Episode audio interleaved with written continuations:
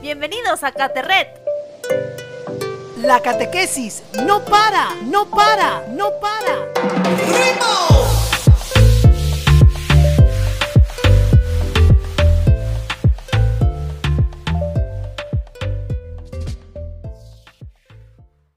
Hola, hola, bienvenidos y bienvenidas. Una vez más nos reencontramos después de un año de haber estado en receso. Pero ahora nos reactivamos para seguir conectados aquí después de estas fiestas navideñas que aún continúan y celebrando el día de hoy la Epifanía del Señor o también conocido como la fiesta de los Reyes Magos. Sabemos la historia de los Reyes Magos a través del el Evangelio de Mateo. Sin embargo, podemos decir algunos datos que no nos da el mismo Evangelio, como son los nombres, Melchor, Gaspar y Baltasar, o el tema de que si fueron tres o fueron más, y por supuesto si es que llegaron al establo donde nació Jesús o llegaron mucho después.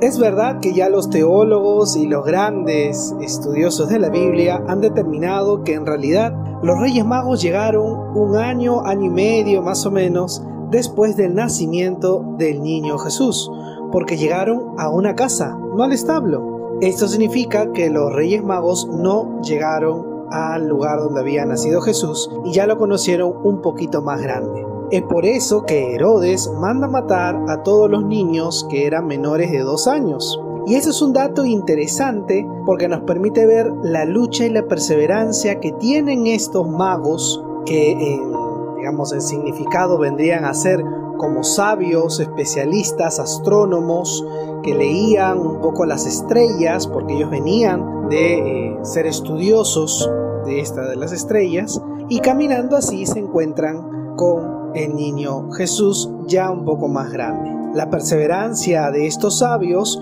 nos permite ver la relación entre la fe y la ciencia.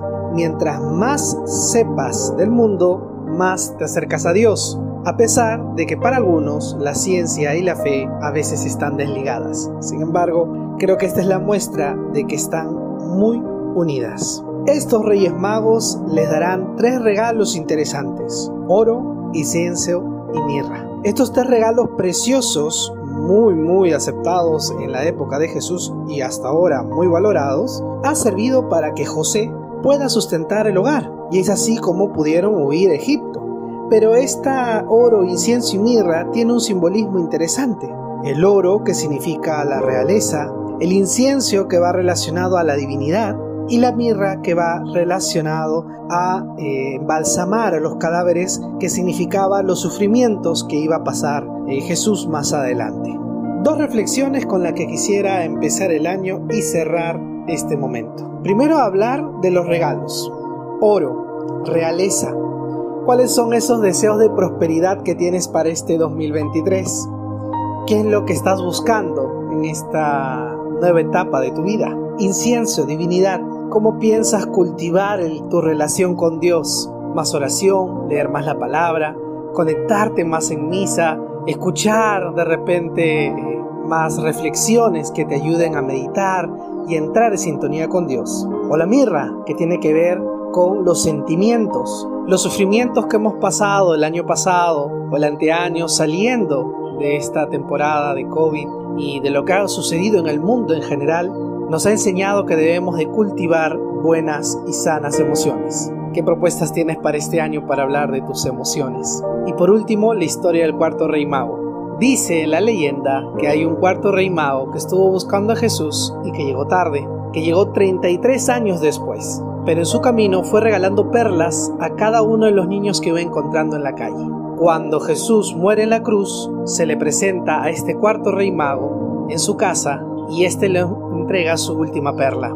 Cuando le entrega la última perla, Jesús le dice, no es la primera vez que me das un regalo. Y es que cada vez que le dabas a un niño esta perla, yo estaba ahí recibiéndola. ¿Qué te parece si este año nos convertimos en el cuarto rey mago y podemos entregar una perla a un niño que lo necesita, a un enfermo que lo necesita, a un hermano, a un vecino, a una amiga que lo necesita. Ojalá que esta temporada nueva que estamos viviendo en Caterret sea de tu agrado y que por supuesto sigamos creciendo como catequistas y evangelizadores del siglo XXI.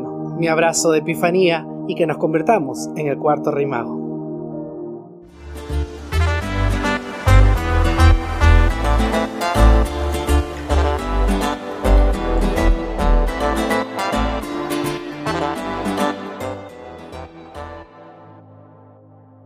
Este programa fue grabado por la Comisión Episcopal de Catequesis y Pastoral Bíblica.